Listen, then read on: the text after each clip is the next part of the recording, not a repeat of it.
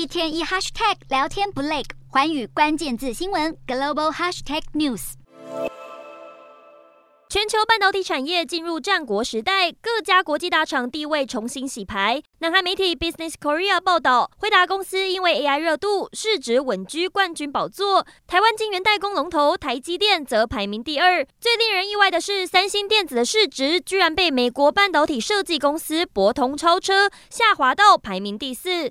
而且有机构预测，三星电子负责半导体业务的设备解决方案部门。二零二三年年度亏损将超过十兆韩元，合新台币约为两千四百五十五亿，可谓是相当惨淡。而三星电子近期也不是没有好消息，因为过去几年，三星由于晶片制造良率比较低和散热的问题，有好几家客户跑单到台积电。但根据最新的消息，三星即将推出的三奈米晶片制造良率已经超越台积电，可说是罕见的壮举。根据南韩媒体报道，三星代工的三纳米制造良率为百分之六十，相比之下，台积电的三纳米良率为百分之五十五。这代表三星终于在先进晶片的制造技术上战胜台积电。也因为在三纳米的进步，三星有望赢回在四纳米和五纳米方面输给台积电的订单。